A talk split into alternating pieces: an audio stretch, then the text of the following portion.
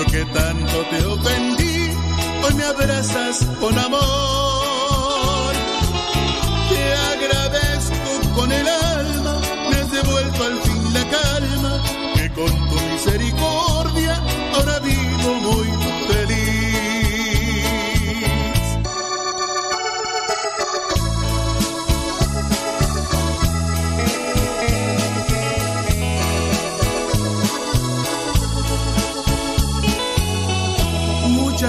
Gracias, mi Señor, por haber mirado en mí a esa oveja descarriada que faltaba en tu redil. Me encontraste muy herido, con el alma destrozada, porque tú, Señor, sabías todo lo que había en mí. Mil veces yo te negué, otras mil te desprecié, culpándote de mis penas, lastimé tu corazón. Me arrepiento, mi Señor, de haber sido como fui. Yo que tanto te ofendí, hoy me abrazas con amor. Te agradezco con el alma, me has devuelto al fin la calma, que con tu misericordia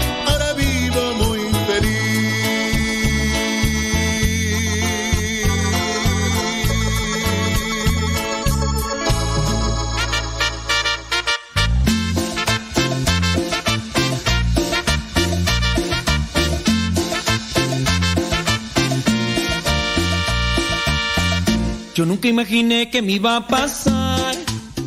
Ni cómo mandarle saludos al Cristian, no nos está escuchando hoy. Otra vez se le, se le apagó la. Se le acabó la pila a su bocina. Ay, Cristian.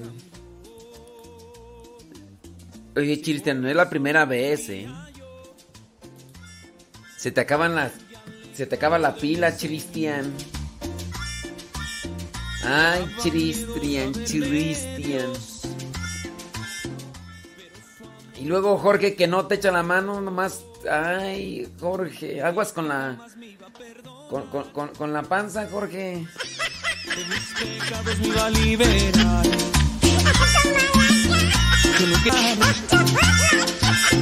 Pero él sabe cómo hoy me enamoró.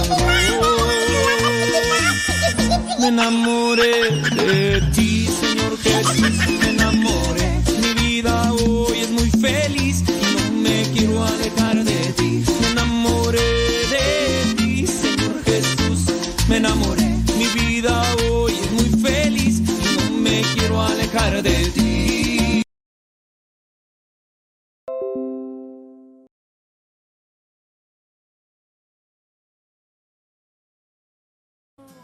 A Jorge y a Chema.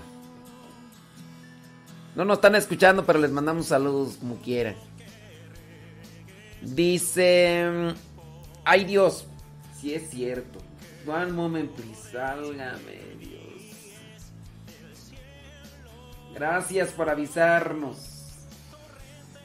Gracias por avisarnos, ¿eh? Es que. Que. Sí, se nos fue aquí, aquí el asunto, hombre. Válgame Dios. Mira nada más los... ¿Cuánto se dejó de escuchar tú? Sí. ¿Cuánto se dejó de escuchar ahí? Porque si no... ¿Desde a qué horas este... No sé, tú cuánto... ¿Cuánto se dejó de escuchar? A lo mejor fue mucho tiempo, puede ser. A ver, dígame cuánto se acaba de escuchar ahí en el YouTube y en el Facebook.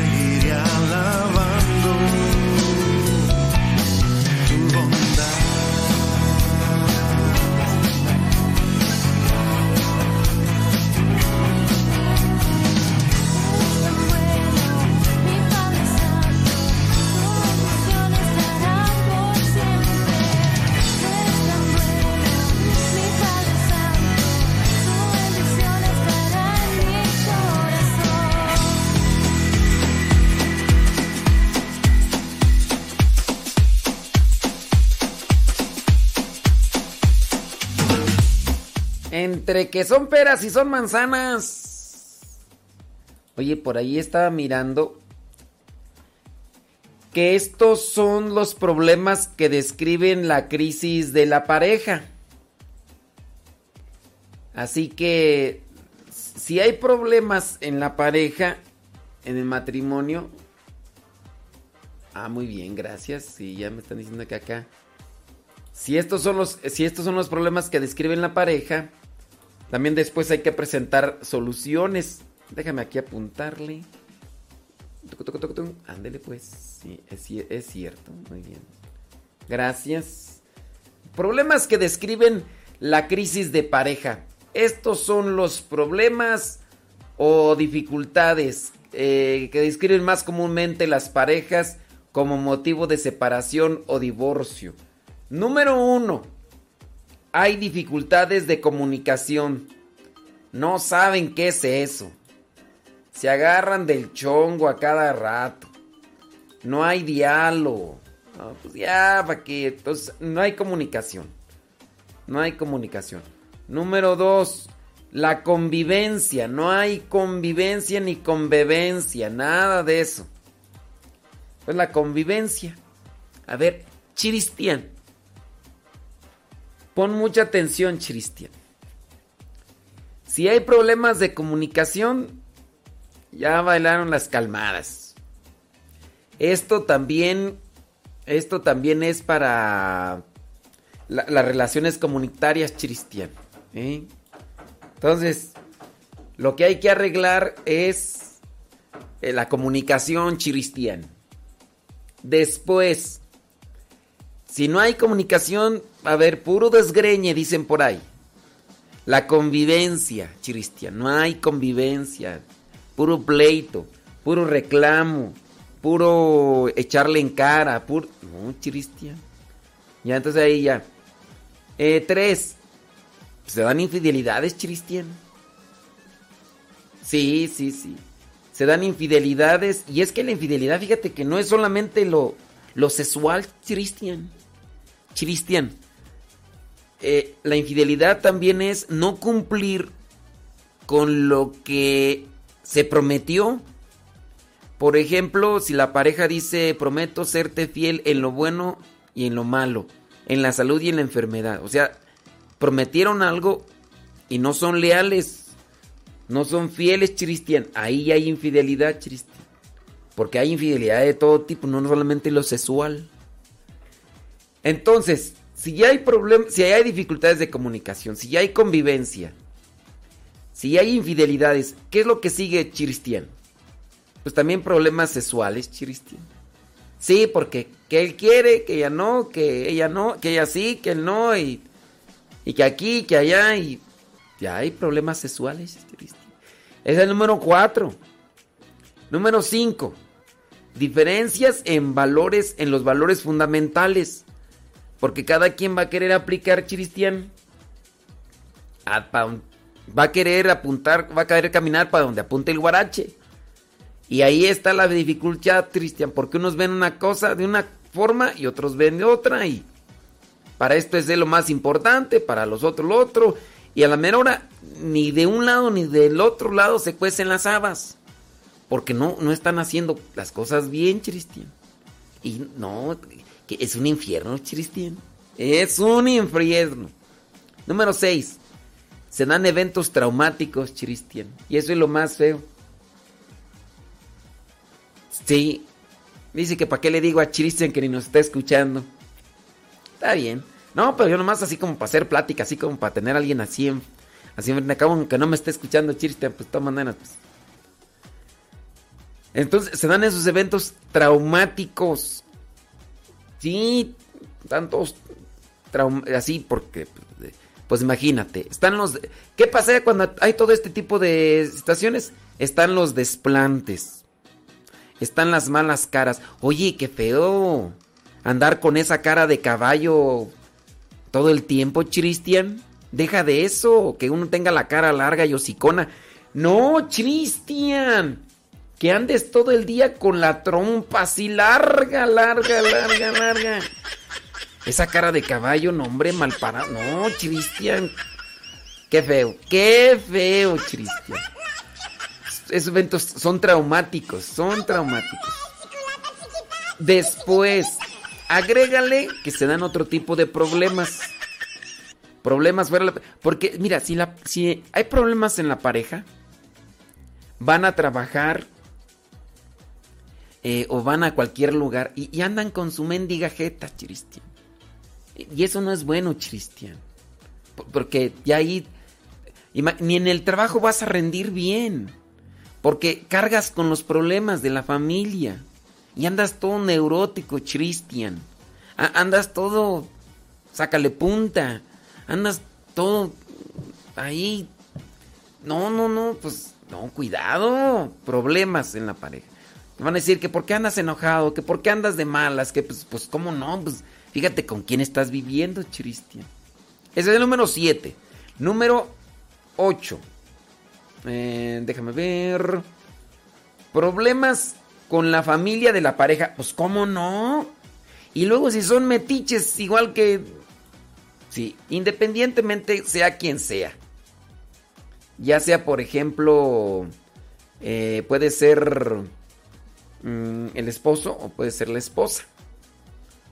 Sí, no, está difícil, está difícil. Entonces ya hay problemas con la familia. ¿Por qué? Porque ella va o él va, cuentan el chisme y, y- todo lo demás. Y no, ya cuando te toca ir allá, llegas y, y del otro lado ya encuentras que hay genio, que, que ya te están torciendo la trompa, ya te están diciendo indirectas, ya están ahí bufando ahí como, no, ¿qué es eso, Cristian? Así no, no se vive bien así, no se vive bien así. Entonces es el número 8, ¿verdad? El número 9, problemas con los hijos, si es que ya los hay. Problemas con los hijos, pues de muchas índoles también. Y agrégale, pues que, mira, imagínate todo descompensado, Cristian. Estás todo descompensado por donde quiera. Eso también va a traer dificultades económicas. Entonces, estos son los problemas que eh, describen la crisis de pareja. Y hay que ponerse pilas. Hay que, hay que hacer algo, Cristian. Porque si no, imagínate, como dijo aquel, ¿a dónde vamos a parar? O, o- o dirán aquello, por eso estamos como estamos, por eso nunca progresamos. Pues ¿cómo es eso, Cristian? Por eso estamos como estamos, por eso nunca progresamos, por eso estamos como estamos y todo desde con los pies. Sí, se tiene que trabajar. Y luego Jorge ahí nada más mirando, no, no apoya nada. ¿Qué es eso? En vez de que ahí le que- No, que, que no tienen pareja. Eh, No tienen pareja las patas. ¿Qué, qué, eso, qué es lo que Ay, dice que no tienen pareja. Eso también es para la vida comunitaria, Cristian. Ahora tú piensas que los problemas estos nada más se dan en pareja. Cristian, eso también se dan en, la vida comunitaria, que sí excluye la cuestión de la sexualidad. Eso sí excluye, excluye eso, Cristian. Pero eh, si hay dificultades de la comunicación, Cristian, se dan las dificultades en la convivencia. Y después se dan diferencia también de valores, se dan eventos traumáticos y problemas eh, con todos, ¿eh? Sí, sí, luego, luego, pero el, el Jorge, mira, el Jorge, ay, el Jorge luego, saca las uñas que, que no tiene pareja, uy, excuse me. Ya ves como la gente luego, luego eh, quiere ahí eh, justificar, no, también agarren lo que les toque, no les toque lo sexual, no, eh, eso a, un lado, ¿verdad? Porque eso sí.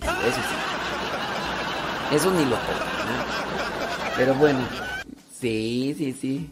Entonces, ahí tengan en cuenta eso, eso podría ser, hay que arreglar los problemas, eh, dificultades de la comunicación, hay que saber bien qué es la comunicación para que haya buena convivencia y ya todo lo demás comience. Si hay una buena base, si hay un buen cimiento. Mira, porque luego tú sabes muy bien, Chiristian. Cuando no hay buenos cimientos, ¿qué pasa? Se hunden las cosas, Chiristian. Y tú sabes muy bien de qué hablo, Chiristian. Se empiezan a hundir las cosas, las casas, y empieza el descuartijadero por aquí y por allá. Empieza el agria... Tú sabes muy bien, Chiristian. Tú sabes de qué hablo. Empieza el descuartizar, el des... eh, no, cuidado. Entonces, buenos cimientos, buenas bases y mira, todo para el real. Igual también en la vocación, Chiristian. Buenos cimientos y ya. La felicidad no depende de dónde estés ni con quién estés. Si está bien construido desde adentro una idea a seguir, mira, en donde quiera. El que es perico, donde quiere es verde, ¿eh, Chiristian?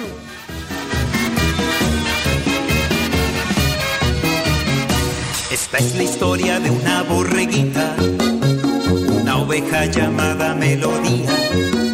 Dicen que pobrecito de Chiristian, que lo bueno que no nos está escuchando.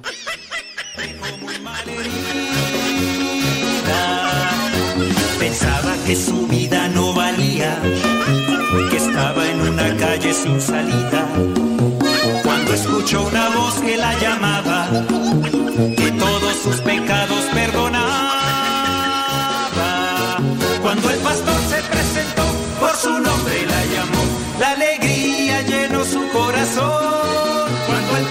se presentó y ella su voz reconoció, melodía de gozo se llenó.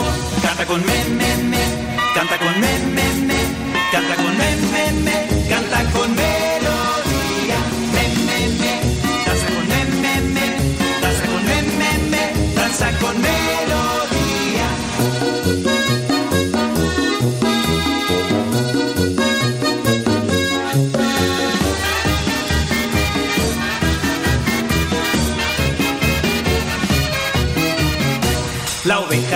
Melodía está contenta, está llena de paz y de esperanza. Bien sabe que el pastor nunca la deja, hoy vive por su amor y por su gracia. La oveja melodía canta y danza, y a todos nos contagia su alegría. En Cristo ha puesto toda su confianza. Jesús el buen pastor será su guía. Por su nombre la llamó. La alegría llenó su corazón. Cuando el pastor se presentó y ella su voz reconoció. Melodía de gozo se llenó. Canta con me, me, me. Canta con me, me, me. Canta con me, me, me. Saludos a Cintia hasta Tangancícuaro, Michoacán, cafetería La Estación. Danza con me, me, me, danza con melodía. Desde entonces melodía, desde entonces melodía. No se aleja del pastor, no se aleja del pastor. Aunque la senda sea sombría, aunque la senda sea sombría. Ella no siente ningún temor. Dice por acá un mensaje, salúdeme para que haya buena comunicación. Ya desde allí las cosas empiezan en mal. Ya cuando empiezan a imponer, no, no, no, no. La, la tóxica, la tóxica. Hoy nos unimos a su voz. Queriendo ya ser, ya que- queriendo controlar tú, ya, cuidado con la tóxica. Esta gente tóxica. Pobre, pobre viejo lo ha de traer bien cortito.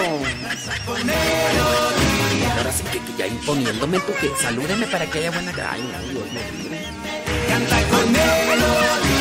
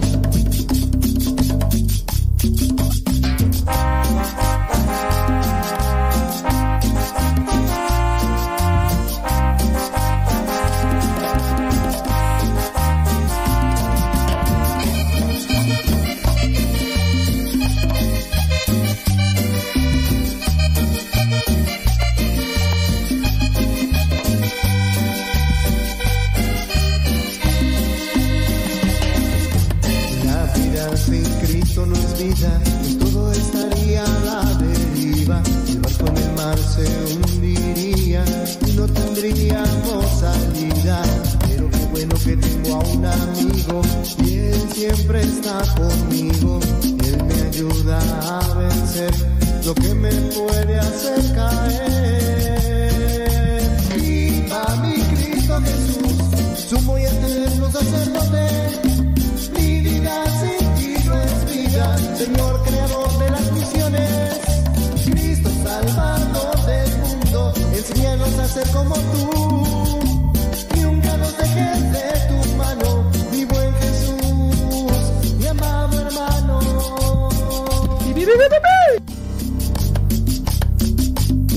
Zambor, zambor, zambor.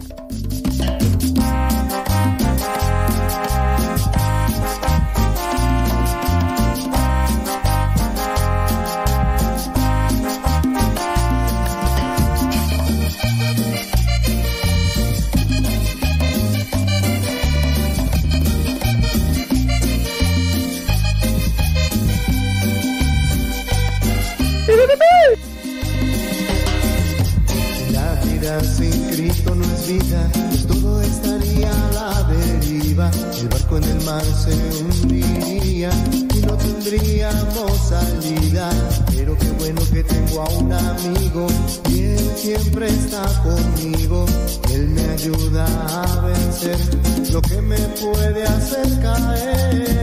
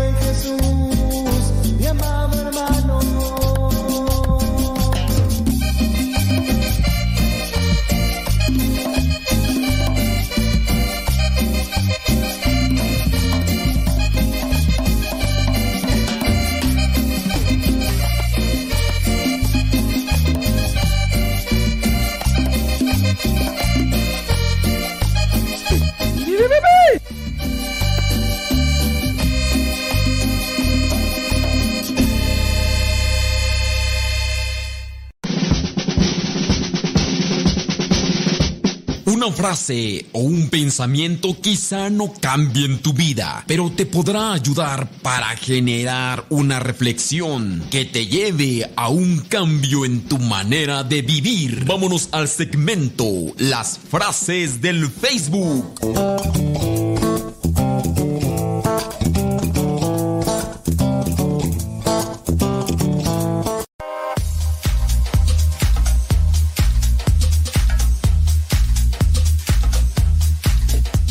Las frases del Facebook. Vámonos con esta frase que dice así. Una respuesta honesta es la señal de una verdadera amistad. Una respuesta honesta es la señal de una verdadera amistad. Es que a, veces dicen, es que no, no le quiero dañar y dicen mentiras. Eh, Por ejemplo, yo pienso que no es honestidad cuando te dicen cosas que, que no. Por ejemplo, si tú cantas, pero cantas bien gacho, y le preguntas a tu amiguis, amiguis, ¿cómo canto? Entonces tu amiguis, para no hacerte sentir mal, si sabe que cantas te va a decir, ay, amiguis, cantas divis, divis, divis, divis. Bueno, otra cosa es que no sepas, ¿verdad? Porque hay gente que opina y no sabe. Por ejemplo, hay gente que no sabe de música, no sabe de música, no sabe ni, ni nada. O sea, ni tiempo, ni semitonos, ni no sabe ni barítonos, no sabe ni... na- no sabe nada de música, nomás escucha y dice, ay, está bien bonita la música. Y opina, y a lo mejor esa persona no sabe nada de música y te escucha cantar y dice, ay, cantas bien divis, divis, divis. Pues ahí pues no hay culpa, ¿verdad? Pero cuando una persona, por ejemplo, sabe de música y que te escucha cantar y que cantas como chihuarcao, pues no, pues te imaginas, o sea que y que nada más por quererte así como agradar, pues no. Entonces, más vale decir, mira, este, ¿cómo canto? Mira, yo pienso que hay que echarle más ganas, ¿verdad? Eh, está buena la intención, sí, pero hay que esforzarse, hay que echarle ganas, porque acuérdate que si vas a cantar para el Señor, las cosas deben ser mm, cada día mejores. No le estás diciendo que canta feo, tampoco le estás diciendo que canta bonito. Pero, este, pues ya, hay que ser sincero, ¿no? Eh, digo, digo, pues sí, pues ¿para qué? ¿Cómo canté? Pues este, es- hay, que, hay que estudiar, hay que prepararse, hay que... Sí, ¿verdad? Vámonos otra. Si realmente quieres amar, debes aprender a perdonar. El que ama, perdona. Si no ah, quieres perdonar, pues no vas a aprender a amar. También. Ese es como que Chana con Juana y ya. Y pues sí. Sí, sí, sí, sí. Amar, el que ama, perdona. Si perdonas, amas. Si no perdonas, pues no amas. Siguiente. No llores por el pasado. Se ha ido. No te estreses por el futuro. No ha llegado. Vive en el presente y hazlo bello. ¿Mm? No llores por el pasado. Se ha ido. Te pones a llorar porque dices que antes estabas delgado. Que antes no sé qué. Bueno, pues. Pues sí, ¿verdad? O sea. Pero con llorar no te va a regresar el cuerpo esbéltico que tenías antes. Deja de comer. Deja de comer esa panza. Hay veces, hay algunos, ¿verdad? No quiero decir nombres, ¿verdad? Que sumen la panza, pero al sumir la panza pues, se les hace una joroba atrás. No quiero decir nombres, ¿verdad? Pero por ahí me están escuchando. No te estreses por el futuro. No ha llegado. Vive en el presente y hazlo bello. Bello. Eternamente bello, bello. Sí, bello. Vámonos a otra frase. La única manera de cambiar tu futuro es hacer algo bueno hoy. La única manera, la única manera de cambiar tu futuro es hacer algo bueno hoy. Y cuando decimos hacer algo bueno hoy, pues nos referimos a que eh, las cosas hay que hacerlas bien. No quiere decir que lo que estás haciendo no, no es algo bueno. A lo mejor es algo bueno y tú lo estás haciendo ah, con las patas. Y no, o sea, hay que ponerle. Si te toca hacer algo así, ponle así enjundia, ¿no? Aunque sea una cosa pequeña. Y, pero hazla bonito. sí, que se note, que digan, wow, le pusiste caché, le pusiste amor, claro, claro. Mira, que, que te tocó cocinar unos frijolitos de la olla, pero ponle, ponle amor a la cosa, pues sí. si no, pues no. Ándele pues, pues ahí, ahí te dejo esas frases del Facebook.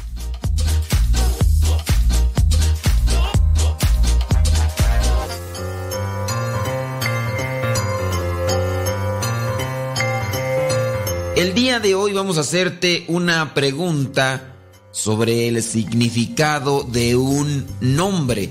Es importante saber los significados de los nombres para no cometer errores cuando se bautiza.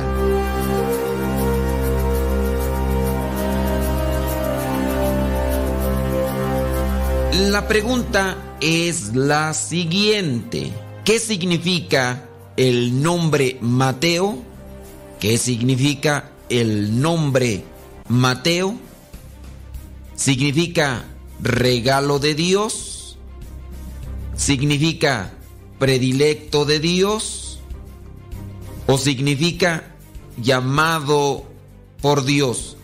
¿Qué significa el nombre Mateo? Recordarás que así se llama uno de los apóstoles, de los evangelistas. ¿Qué significa el nombre Mateo? Regalo de Dios, predilecto de Dios o llamado por Dios.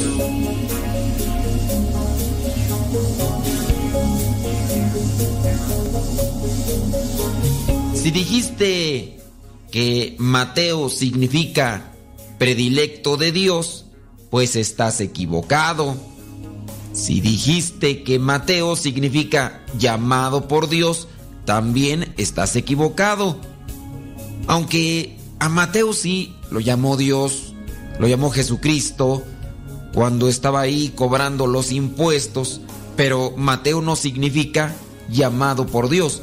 Mateo significa regalo de Dios o también significa don de Dios.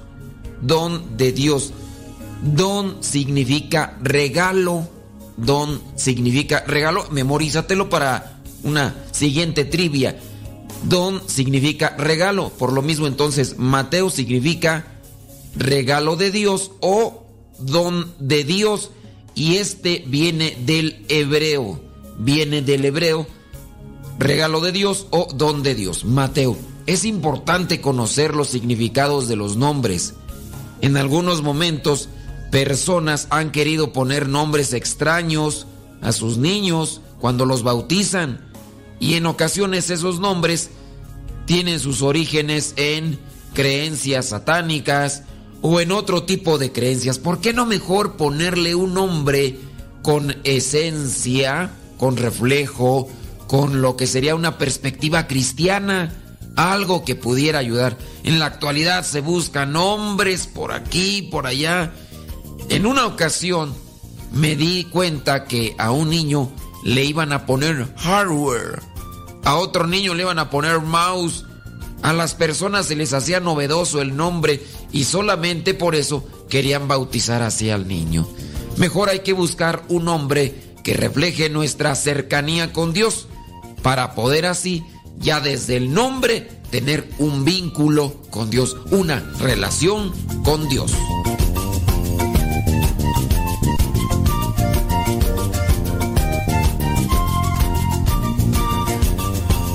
No vayan a empezarme a mandar este jarabe para la tos ni para la garganta. Esa, esa trivia la grabé hace algún tiempo cuando me enfermaba muy seguido de la garganta, tú. Pero este, bendito mi Dios, ya tiene rato que todavía no, ¿eh? Sí, porque no, ya, ya conociéndoles. Ya van a empezar a mandar a. Ay, padre, se escucha la malada de la garganta, tómese esta jarabe, mire que a mí me sirvió la un agua de, de, hojarasca y mire que las flores de la mm, camelina con, unos este cebollas y échele también ahí un poquito de tequila para que eh, purifique la garganta, padre, porque ay, escucha bien hace- sí, hace todavía como 5 o 6 años me enfermaba bien feo, pero no, hombre, mira, bendito mi Dios. me pones Dios, de mis sueños cuidas y yo en paz. Puedo confiar que aquí estás. Tú eres mi ángel, me pones cerquita de Dios, de mis sueños cuidas y yo en paz. Puedo confiar que conmigo siempre estás.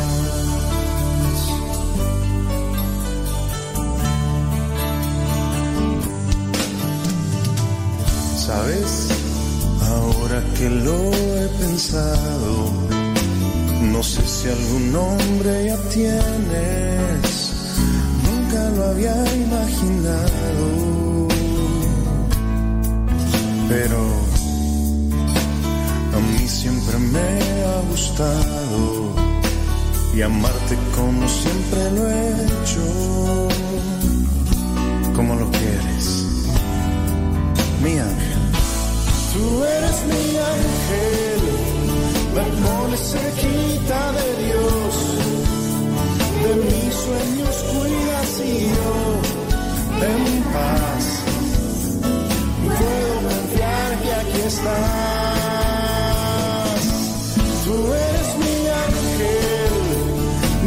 muy cerquita de Dios, de mis sueños cuidas y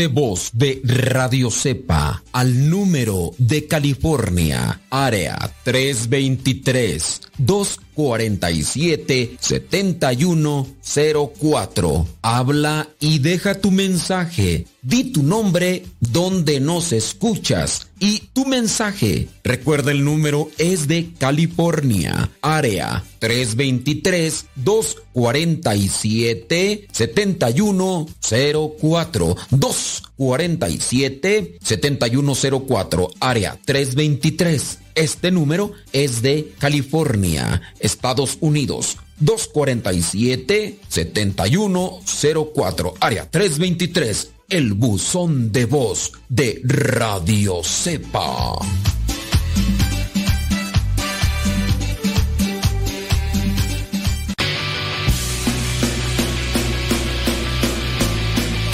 Palabra y no puedo parar, lo que me das en ningún lado lo puedo hallar.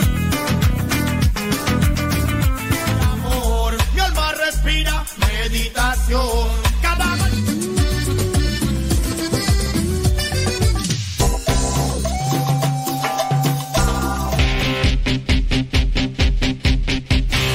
En oración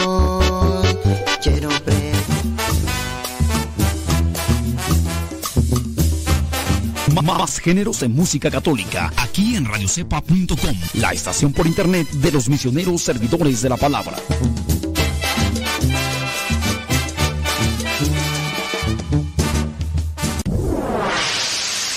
Escuchas Radio Cepa.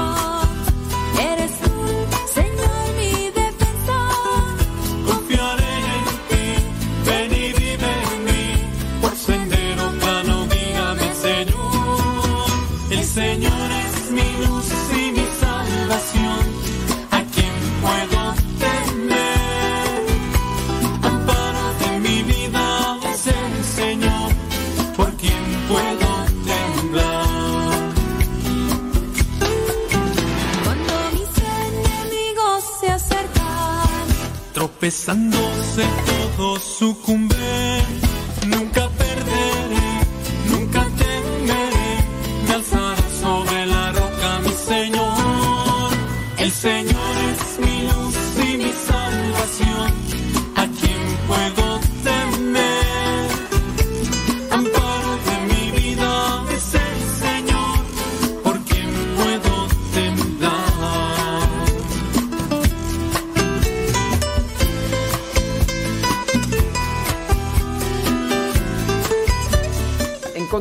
artículo, no sé, ustedes ya me dirán, ¿verdad? Si es, es verdad o no es verdad. Este artículo dice cosas básicas para que tu relación matrimonial vaya viento en popa. Muy bien. Eh, en este caso, pienso, no sé. Déjame aquí acomodar. Taca, taca, taca, taca, taca, taca. Ok. Dice: Perdona y perdónate. Acaba con los rencores y perdona eligiendo con conciencia comenzar de nuevo.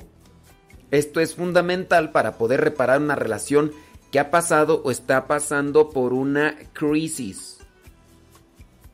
Perdona y perdónate. Y pienso que dependiendo también cada situación, ¿no? Porque hay relaciones muy dañadas, muy lastimadas. Y también pienso yo que dentro de una situación, cuando ya está muy dañada, muy lastimada, pues también hay que mirar si, si es conveniente seguir ahí, digo. Porque se, a veces viene a crearse un vínculo de dependencia donde la persona pues prácticamente no piensa que si se sale de ese ambiente ya no la va a hacer. Ayer estaba editando algunos programas y cosas, cápsulas y demás. Y por lo regular cuando estoy editando me pongo a escuchar documentales, a escucharlos, no a verlos. O también entrevistas, o también predicaciones. Y entre las predicaciones que estaba escuchando, apareció por ahí una predicación, no, una predicación, sino una plática de los que están en, doble A. Y ese me hizo curioso porque tenía muchas vistas y tenía muchos likes. Y entonces, pues que me pongo a escuchar esas pláticas de la doble ato. Y ahí donde comparten su testimonio. La plática se me hizo interesante porque involucra a Dios, la persona, para poder salir adelante. Y dan a conocer pues cómo en ocasiones sus vidas están tan dañadas, tan perjudicadas.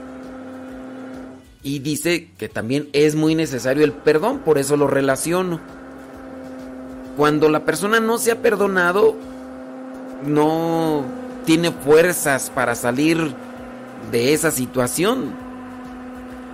Y es entonces cuando pues, uno tiene que buscar a alguien que...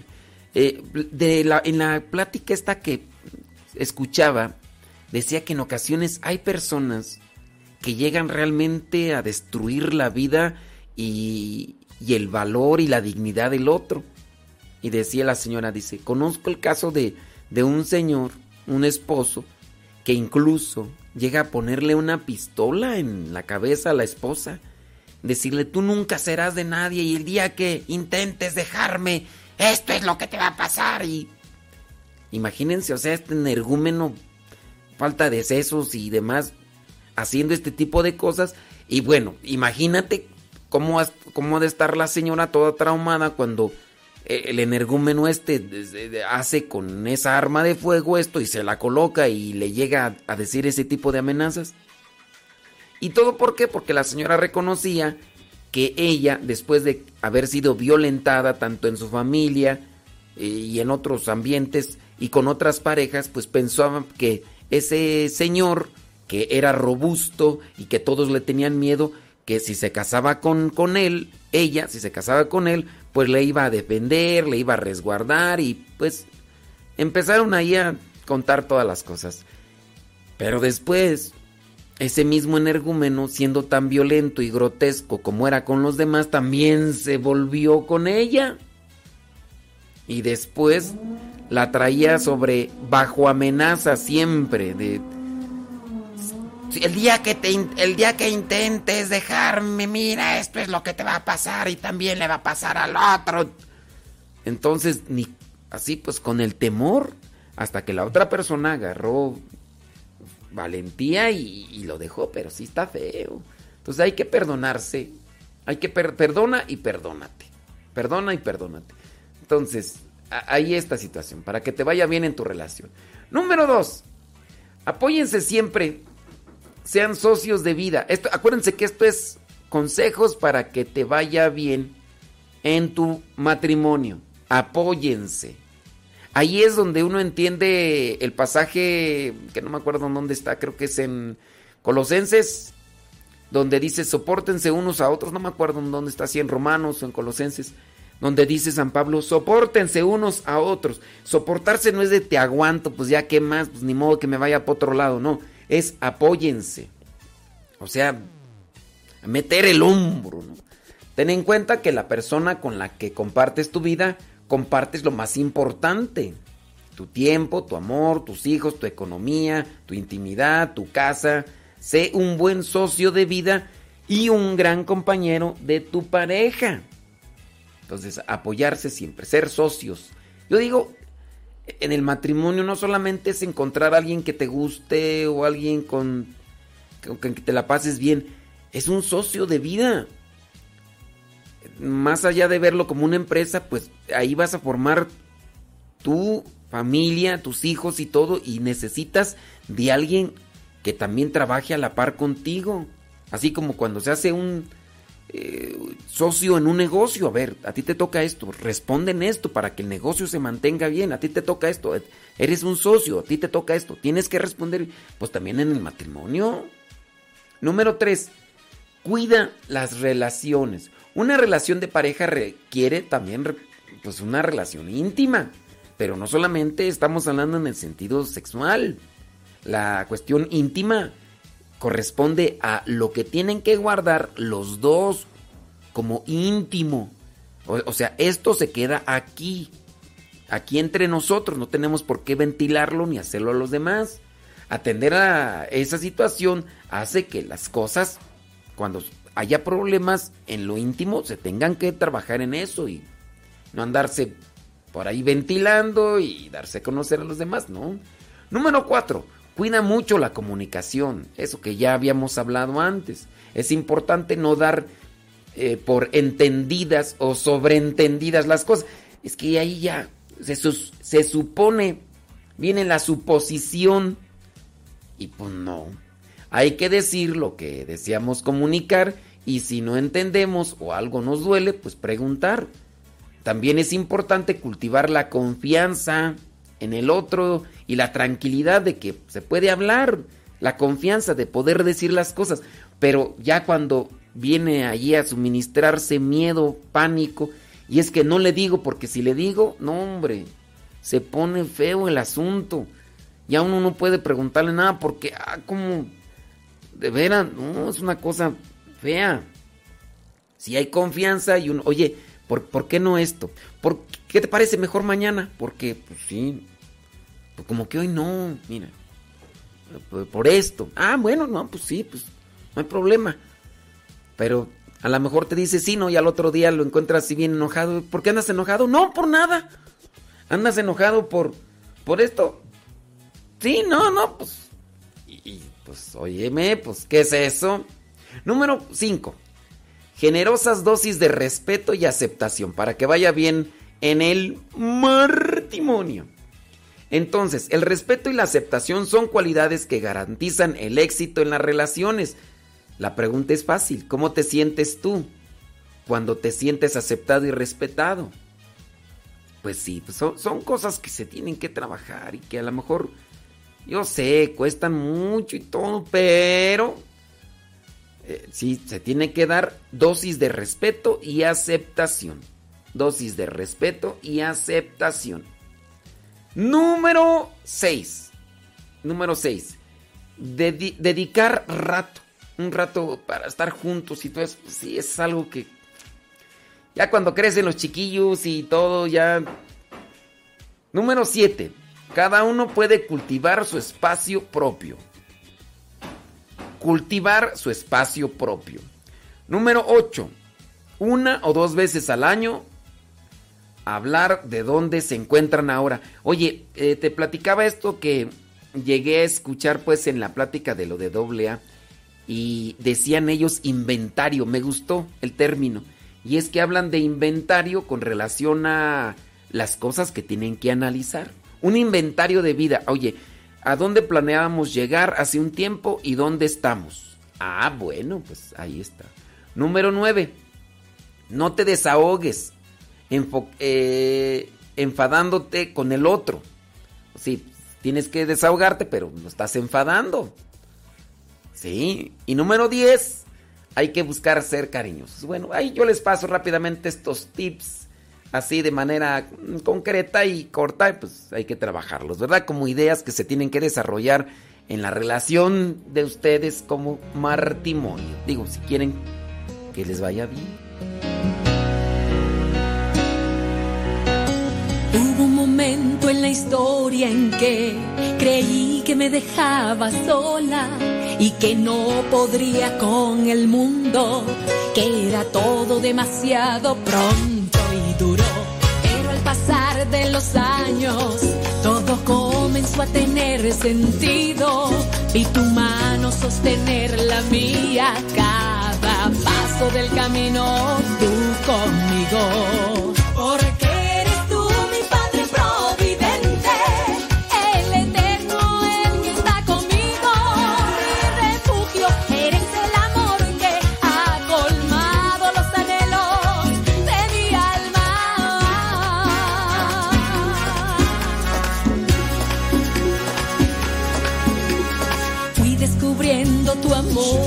En los detalles de lo cotidiano y que aún en las cosas pequeñas tú estabas, Señor, pendiente de ellas. Tú me enseñaste a creer que lo imposible puede ser posible, que mis sueños pueden ser los tuyos y los tuyos pueden ser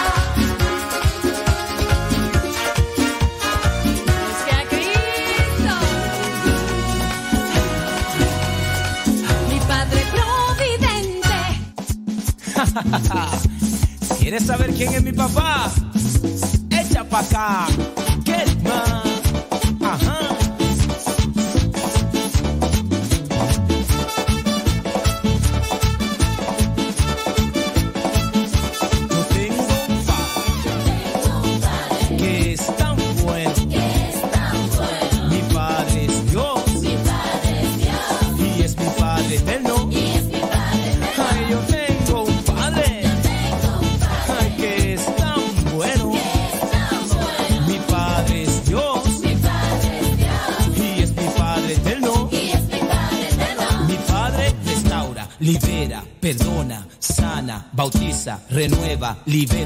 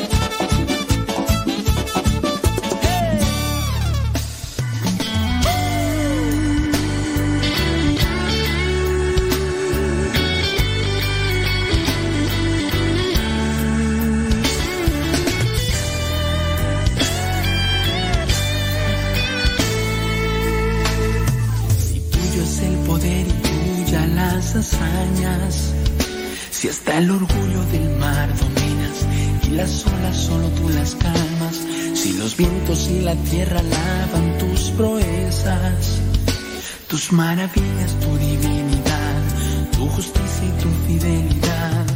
Si el norte y el sur tú los creaste y a poderosos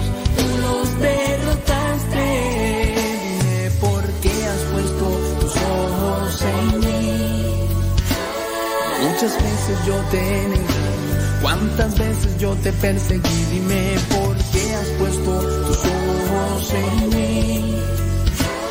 Varias veces te he traicionado y en el rostro yo te escupí. Dime por qué has puesto tus ojos en mí. Muchas veces te crucifiqué y otra vez viniste por mí. Dime por qué has puesto tus ojos en mí. Si a pesar que siempre has sido un padre, nunca has sido un hijo para ti. Dime que tú quieres de. Si mi nada te sirve, Señor, pues mi nada será para ti. Si tuyo es el poder y brilla las hazañas, si hasta el orgullo del mar dominas y las olas solo tú las calmas, si los vientos y la tierra lavan tus proezas, tus maravillas, tu divinidad, tu justicia y tu fidelidad, si el norte y el sur tú los creaste. Dentro de los sermones que tengo por ahí tengo una dificultad.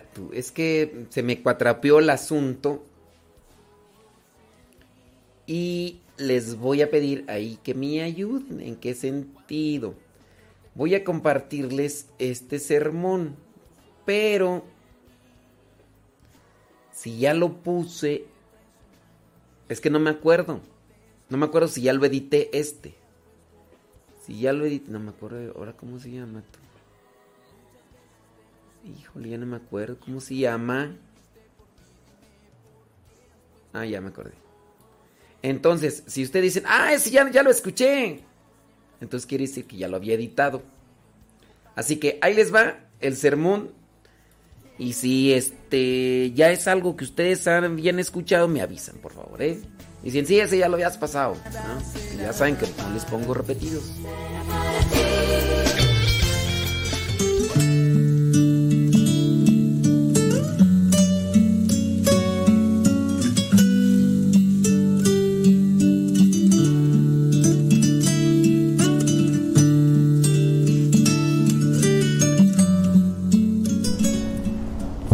Vamos a ver si puedo acomodar una reflexión.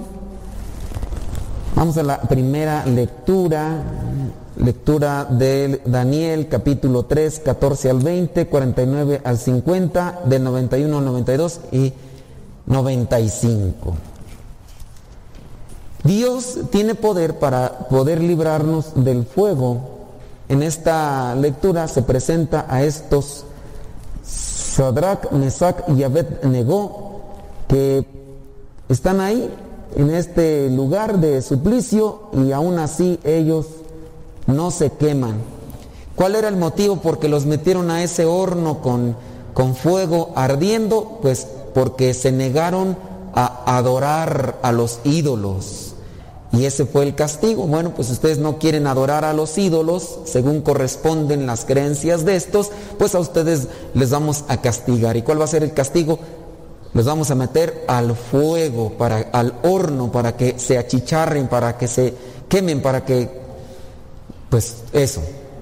Y ellos dicen, pues órale, pues que se haga. Y los meten, de hecho le pusieron más leña para que pusiera más, así más candente aquello, y los metieron y ¿qué pasó? Pues que no pasó nada, no se quemaron, pareciera ser que se hizo una burbuja, pareciera ser que andaba incluso un ángel con ellos. Dios tiene poder para librarnos de tormentos, pero no siempre es así.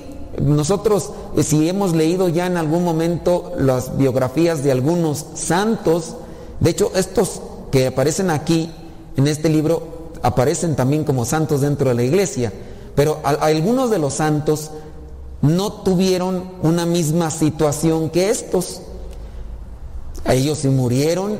Recordemos a este diácono también de los primeros siglos cristianos, el diácono Lorenzo, donde dentro de su biografía se encuentra que era sarcástico el hombre y le decía al que lo estaba quemando, al, al verdugo, le dijo, oye, ya volteame porque ya, ya me tosté de este lado, volteame del otro lado para que quede bien tostadito, con, con ese hasta sarcasmo cristiano, por llamarlo así. Eh, se refería, y murieron muchos de ellos así, murieron ahogados, decapitados, clavados, eh, quemados. No, no todos tuvieron una situación como la de estos. ¿Por qué? Porque Dios tiene planes, ¿no? Dios va a desarrollar un plan con estos, después este rey que los había mandado a la hoguera va a tener un cambio en su vida y va a acomodar cierto tipo de situaciones. Así que no pensemos que eh, a nosotros si nos enfrentamos Dios nos va a librar como nos libró, como libró a estos, a estos hombres. Ahora, cuando nosotros entendemos que Dios nos libra del fuego, hay que entender que en la vida nosotros nos podemos quemar de diferentes maneras o nos hemos quemado de diferentes maneras.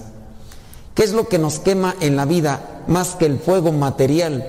En la vida nos queman las situaciones. Nos dejamos quemar por las situaciones.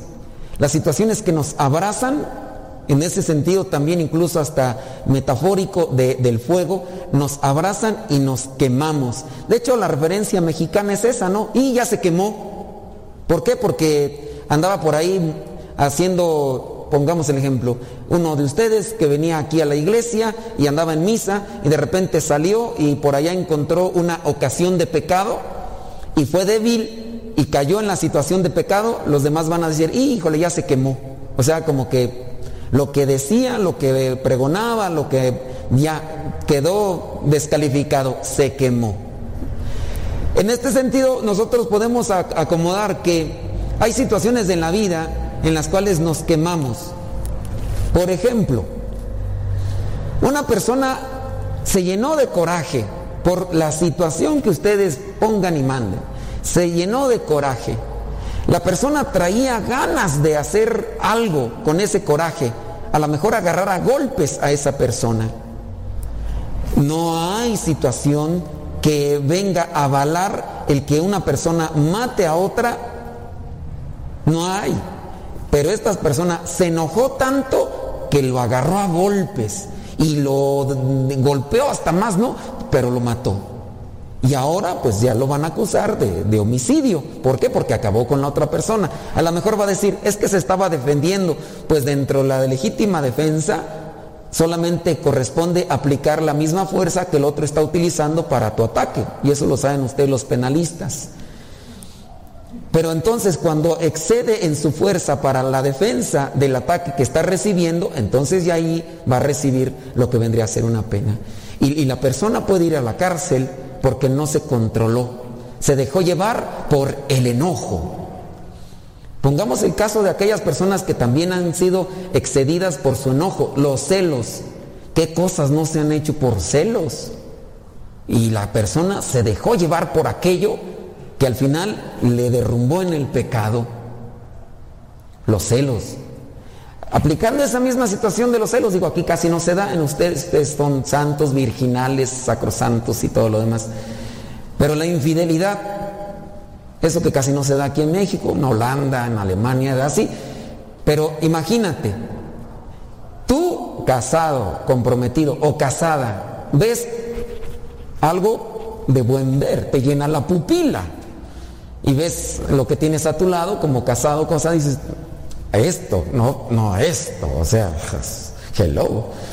Y del otro lado hay correspondencia, se te enciende la hormona, se te prende y hay correspondencia, te abraza el fuego de la pasión, te abraza el, tú sabes qué, y cae, te quemaste, caíste en pecado, en adulterio, en infidelidad, te quemaste.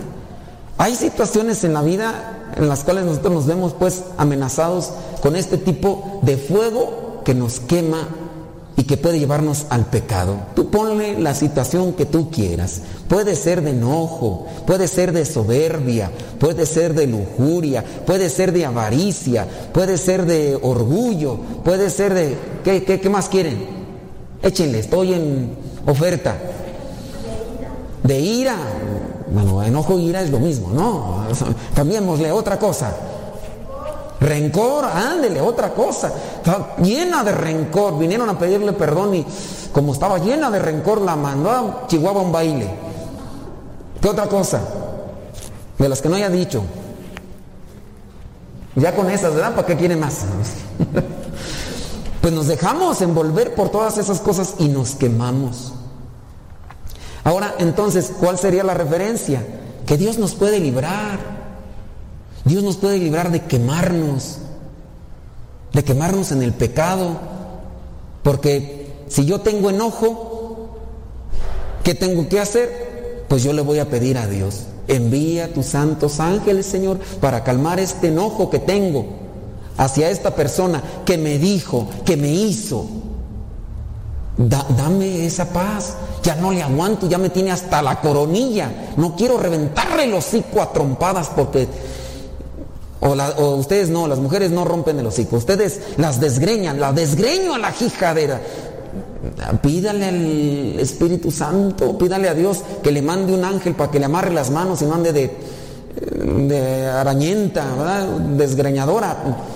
Dios nos puede librar. Por ahí anda alguien que de repente se le calienta el boiler.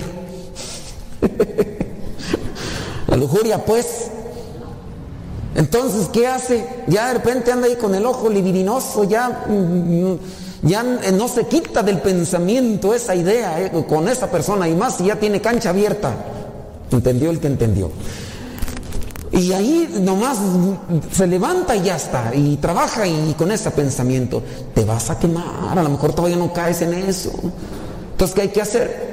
Pues hay que pedirle al Espíritu Santo que nos ilumine, que nos ayude. El Señor envía a tus santos ángeles para que me libre de este fuego abrasador, este, esta tentación tan grande que me puede quemar. Y literal, cuando uno está en el actuar de las cosas que no son agradables a Dios, uno se proyecta al fuego eterno y a quemarse en la eternidad, así como un castigo para los que no obedecemos a Dios. ¿Qué cosa hay en mi vida que, que no logro controlar y que me ha llevado a cometer la envidia? Ser envidiosos, envidiosos por un terreno, por una cosa material, por un carrito, por eh, dinero, por la herencia, por envidia. Envidia porque tú no tienes lo que el otro está teniendo, el otro ya tiene mejor trabajo, tú sigues en el mismo trabajo, el otro ya compró carro, tú ni a bicicleta llegas y la envidia te empieza ya a corroer. La otra señora ya tiene hasta horno de microondas y tú ahí estás con el fogón en la nafre todavía soplándotele ahí, eh, humeándote los ojos ahí, todos rojos ahí. Y tú, ay, estás, quién sabe cómo, y la envidia te lleva a murmurar, a calumniar, de seguro andan metidos con... Y, y hay que controlarse. Ya empezó la murmuración, el enojo, el resentimiento. Ya tienes resentimiento. Te hicieron algo y o hace mucho tiempo. Me platicaban hoy sobre una, una situación. Eh, platicaba la, la, muchacha, dice que, que, a su mamá, sus eh, cuñadas, la maltrataron mucho, mucho, la maltrataron mucho. Entonces la mamá pues ya tuvo a sus hijos. Entonces cuando esta muchacha crece, la mamá le compartió lo que le hacían las cuñadas. Entonces ahora la hija que ya creció no puede ver ni en pintura a las tías. ¿Por qué? Porque la mamá le compartió el veneno que recibió de parte de las cuñadas. Y ahora cuando esta muchacha esta señora dice, cuando yo veo a los hijos de mis tías, dice, ay, me dan ganas de torcerles el cuello. ¿Por qué? Porque se llena uno de fuego, de veneno y lo comparte. Y así, decía otra señora por ahí, compartía, que su viejo tuvo un hijo fuera del matrimonio. Casi no sucede en México, un caso muy especial y único, ¿verdad? Entonces este señor tuvo un hijo fuera del matrimonio. Y pues ya, la señora lo descubrió, lo perdonó, sigue viviendo con él. Esto ya pasó hace más de 27 años porque el muchacho en la actualidad tiene 27 años. La señora confiesa y dice, duré 20 años para perdonar a este muchacho. Cada vez que lo miraba le hacía caras porque el muchacho pues frecuentaba ahí al papá y tenía conocimiento. Y cada lo dice que lo odiaba, y hacía caras. Hasta que un momento ya acercándose esta señora a Dios, le pidió a Dios que le diera la fuerza para perdonar a ese muchachillo, pues que no tenía nada que ver, el que había hecho el mal era el, el viejo, que andaba ahí de pirinola suelta. Pobre muchacho, pues qué, y luego recibiendo, imagínense, llega el muchacho a ver a su papá y ahí está la señora aquella con su cara de chancla, chancla aplastada, limón chupado, guaracha aplastado, oye, cara de perro bulldog, bueno, acá otra vez. ¿Qué, qué, culpa el niño? Dice, bueno, ¿por qué, ¿por qué así? ¿El qué? Pero dice ella, reconoció y le pidió perdón y un día ya cuando tenía el muchacho 20 años, ella va, lo abraza y le dice, perdóname si te hice muchas veces mala cara. Entonces, hasta ella misma dice que descansó se liberó. Y dice, ahora sí ya lo veo. Y dice, todavía me da muina, pero ya no tanta como antes. O sea, va disminuyendo poco a poco. Pero nos dejamos abrazar por esos resentimientos, por esos odios y nos quemamos, nos amargamos. La gente resentida es gente amargada, gente llena de rencor, gente amargada. Ni son felices ni hacen feliz a los demás. Puro de ahí quemazón en, en la vida. Y a lo mejor ustedes han de tener buenas experiencias, cuéntenmelas, yo no voy a decir sus nombres. Para hacer temas ahí en el, programa de radio porque me dan material. Pero uno queda así como que, óyeme, cosas que se dan de envidias y todos pleitos de la nada. Esos pleitos tan cercanos aquí en ustedes y en otras partes. La señora se enojó con su vecina. ¿Por qué se enojó? Porque le echó la basura. Se levantó temprano la señora, la vecina, y hasta a veces familiares, y agarró ahí, le echó la basura y se la puso del otro lado. Y como se le echó, ahí se agarraron de las trenzas. ¿Cuál fue el motivo? Que le echó la basura. Eso fue el motivo, el único. Oye, ¿no, crees que estamos mal y que nos dejamos llevar por el ímpetu, por el impulso? Somos coléricos, somos Ustedes conocen así gente que por babosadas se hayan enojado. Nomás no se señalen ahorita, ¿eh? Ahorita no está el padre Roberto confesando, sino para ayudarles, ¿verdad? Pero a, a, veces tonterías y de ahí se agarra la gente. ¿Qué pasó? Se dejó abrazar por todo eso. Ustedes, yo, podemos ser víctimas de esto, podemos ser presa de esto, de este fuego que nos quema, que nos abraza, que, que, que nos lleva al pecado. Llámese lujuria, llámese resentimiento, llámese enojo, llámese orgullo, llámese soberbia. Y nos quemamos. Entonces, ¿qué hay que hacer? Estos muchachitos se encomendaron a Dios, los metieron ahí al, al fuego y los acompañaba un ángel. Y después hasta el rey se quedó sorprendido y por eso ya aceptó y recibió las recomendaciones, en este caso de Daniel. Decía, bueno, ¿por qué estos no se quemaron? Yo hasta miraba como que otra persona andaba ahí metido. Eran tres. Sadrach, Mesach y Abednego. Caminaban ahí, pero andaban cuatro, hasta un ángel. ¿No, ¿No se dan cuenta que muchas veces nos estamos quemando en la vida por, por insignificancias? Y nos vamos quemando en la relación que tan buena que teníamos en la amistad con fulanita de tal. Diez años de amigas, amigas, uña y carne, uña y carne. Eh, tierra, uña y mugre mejor, uña y mugre. ¿Quién sabe quién será la mugre, verdad? Pero uña y mugre. Y después por insignificancias, ahí está, ya perdieron la amistad. Y tan bonita, hasta comadres algunos. Unos compadres y comadres ya ni se miran, es más, se miran en la calle, se dan vueltas, se regresan, hacen otras cosas con tal de no verlos. Oye, y, y antes hasta compadres, ¿cómo estás, compadre? Y la borrachera y todo lo demás. Y se dejaron quemar. Nos podemos quemar todos.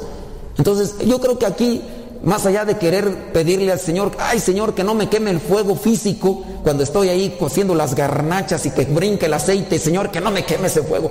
Mejor que no me queme el otro fuego que me lleva al pecado. ¿De qué ustedes se han dejado dominar envidia, resentimiento, orgullo? ¿Qué más? A ver, saquen el cobre. La gula, no, eso, eso sin que me lo digan, yo nomás los veo digo, no, no creo que eso sea fruto del aire, nada más que respiran, no, no. Pereza, no podemos buscar ahí los, los pecados capitales y podemos encontrar que hay muchas cosas que nos tienden a dominar y por lo tanto a quemar. Pues tengamos cuidado, no hay que dejarnos y cuando percibamos ya que nos estamos dejando llevar por eso, que nos arrastra al pecado, que nos va a quemar, pidámosle a Dios que nos ayude. Ahora vayamos al Evangelio. En el Evangelio Jesús está hablando con unos judíos que comenzaron a creer en Él. Estos judíos están ahí y pues Jesús comienza ya con la catequesis, comienza con el curso bíblico y empieza ahí Jesús con el curso bíblico y entonces comienza la respondedera de aquellos judíos porque hay cosas que no entienden y aquí nos habla sobre la cuestión del pecado. Veamos ahí Juan capítulo 8 versículos del 31 al 42. Y entonces les dijo Jesús, si ustedes se mantienen fieles a mi palabra, serán de veras mis discípulos. Es el requisito, tienen que ser fieles. Conocerán la verdad y la verdad los hará libres. Pero estos no entendieron de qué, se- de qué libertad se trataba. Ellos pensaban que era una libertad literal como la de esclavos que existía en aquellos tiempos. Y ya después Jesucristo les aclara que de la libertad que habla es la del pecado, porque el pecado nos hace esclavos. Eh, con el pecado experimentamos placer y el placer nos llama la atención, aunque sabemos que está mal, aunque sabemos que no estamos bien con Dios y también no estamos bien con los demás, porque el pecado no solamente nos distancia de Dios, el pecado también nos distancia de los demás. A lo mejor con el pecado nos acercamos a ciertas personas, pero mientras dura el sabor del placer, cuando ya se esfume el sabor del placer porque se esfumará, entonces también nos vamos a distanciar de esas personas, como nos hemos distanciado de los demás con el pecado. El pecado nos esclaviza, se crean adicciones, vicios, y ahí está, dependencia. Sabes que estás mal, pero lo sigues haciendo. Y hay personas que por eso a veces mejor no se quieren confesar. Porque dicen, pues, es que no, me- no quiero dejar, es que el placer es suculento. Sí, el placer es suculento. Pero cuando realmente percibes la gracia, la gracia es regocijante, te dura más. ¿Cuánto te puede durar el sabor del placer? Y después la experiencia del vacío, porque con el placer te llenas un rato, pero después quedas vacío por mucho tiempo y hasta que no te vuelves a confesar, te regresa esa paz, te regresa esa gracia, te regresa e- esa serenidad, esa fortaleza que necesitas. Y díganme, si no, ustedes se confiesan, yo me confieso, ustedes pecan, yo no. yo no quisiera, pero también caigo, yo también caigo. Tengo mis pecados diferentes a los de ustedes. Y cuando peco, ya la regué, híjole, ya me equivoqué, pues ya me confieso. Y ya otra vez viene a mí la paz. Dios, nos concede todo eso. Y, y mientras cuando hemos pecado, sí, disfrutando, pero se vacía ahí ese vacío existencial. Entonces Jesucristo quiere advertirles sobre esta dependencia y esta esclavitud que tiene el pecado. Estos judíos no entienden, así como no entendemos nosotros. No entendemos, ¿por qué? Porque se nos habla de, la esclavitud del pecado y lo entendemos en otros términos o vemos otras cosas, no pareciera ser que no, no agarramos la onda. ¿Qué necesitamos entonces? Necesitamos la luz del Espíritu Santo para entender a qué libertad y a qué verdad se refiere Jesús. Porque uno podría presentar algunos conceptos y uno podría decir, sí, mira, esto y esto, pero a lo mejor la libertad y la verdad para cada uno de nosotros es muy diferente. Dentro de lo que vendría a ser esa libertad que me da mi serenidad y paz, podría ser muy diferente. Pues pidámosle entonces al Espíritu Santo que nos ayude. Primero, para librarnos de ese fuego abrasador que nos puede quemar en el infierno, porque nos lleva al pecado así como en la primera lectura. Y aquí, pues pidámosle al Espíritu Santo que nos ayude a entender las palabras de Cristo. Estos judíos no las entendieron y por eso reprochaban, empezaban allí a estar eh, de contreras. Pues pidámosle al Espíritu Santo que nos ayude para entender, a ver Señor, ¿a qué verdad te refieres en mi vida? ¿Cuál es la libertad que necesito para estar cerca de ti? Para ser verdadero discípulo tuyo, para cumplir con lo que me pides, los requisitos que tú me presentas para ser un fiel seguidor tuyo. Y no estar como estos judíos que estaban ahí de renegones, que estaban ahí nada más ahí de contreras, pues nomás no. Dice ahí en el versículo mm, 34. Les aseguro que todos los que pecan son esclavos del pecado. Un esclavo no pertenece para siempre a la familia, pero un hijo sí pertenece para siempre a la familia. ¿A qué se está refiriendo? Pues que el, pecado nos hace esclavos y nos aleja de la familia. Recordemos que nosotros somos hijos de Dios, pero con el pecado nos distanciamos de Dios y dejamos entonces la familia por convertirnos en esclavos, esclavos del que es contrario a Dios, del demonio, del diablo, que siempre está queriendo arrebatar las almas de los hijos de Dios hacia el infierno. Pues que el pecado en nuestras vidas se vaya ahí. Quizá a lo mejor no vamos a erradicar todo el pecado, es una realidad. Somos hombres frágiles, somos personas eh, de carne que sentimos. Quizá a lo mejor no nos vamos a decir, no hombre, yo voy a llegar a un tiempo en que, no hombre, voy a ser casi como un ángel. Pues no, la misericordia de Dios nos auxilia. Pidamos la misericordia y dejémonos asistir por la gracia que nos da la fortaleza para mantenernos firmes en el fuego devorador que es el pecado y que nosotros podamos dar una respuesta concisa, clara, oportuna al llamado que Dios nos hace para permanecer en la libertad y en la verdad.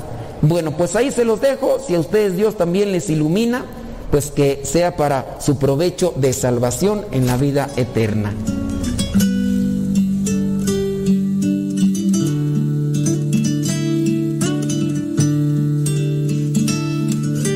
Bueno, algunos dicen que, que ya la habían escuchado. Na- nada más, este, yo estoy buscando por ahí tú y no, no encuentro cómo pude haberle puesto porque les pongo nombres referentes, ¿no?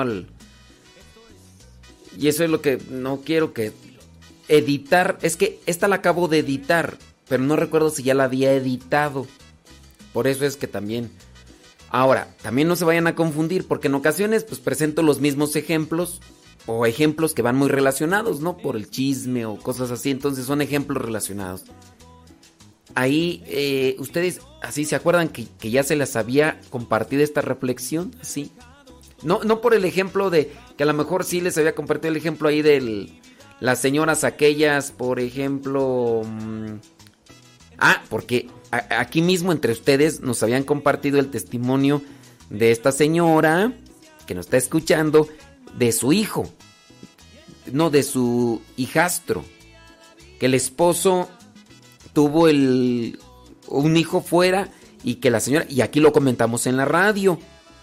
Entonces, que no sea que lo vayan a estar diciendo, oye, es que esa homilía, porque dije lo mismo, pero más bien en la homilía agarré el testimonio que aquí comentamos en la radio de una persona que que nos había mencionado esto. Entonces más, es más bien, este, no tanto los ejemplos, sino más bien la homilía, pero pues bueno, ahí está medio confuso. Bueno, nos vamos al corte y vamos ahorita a regresar con el programa Evangelizar sin tregua. Pero ojalá no, no es de, es que yo más bien, para no tener una homilía repetida ahí editada, quiero, esa es la cuestión. Bueno, pero ahí si alguien se acuerda que me diga, no, mira, de los que tienen buena memoria, que digan, no, mira, esa la pasaste hace 15 días, hace 18 días. Ah, bueno. Mi Señor Jesús. Porque sí, de los testimonios que presenté ahí en la homilía, les digo, los comentamos de hecho aquí en la radio porque fueron aquí en la radio. Eso más bien.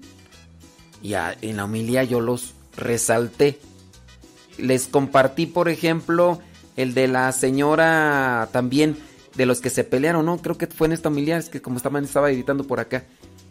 Eh, de la señora esta que se pelearon tú de... por el chorro de agua y que también es... Bueno, a ver. En la turbulencia, Él me calmará y Él me llevará, sí, sí, a la vida eterna, porque es mi piloto, mi Señor Jesús. Y Él me llevará, sí, sí, a la vida eterna, porque en sus manos mi avión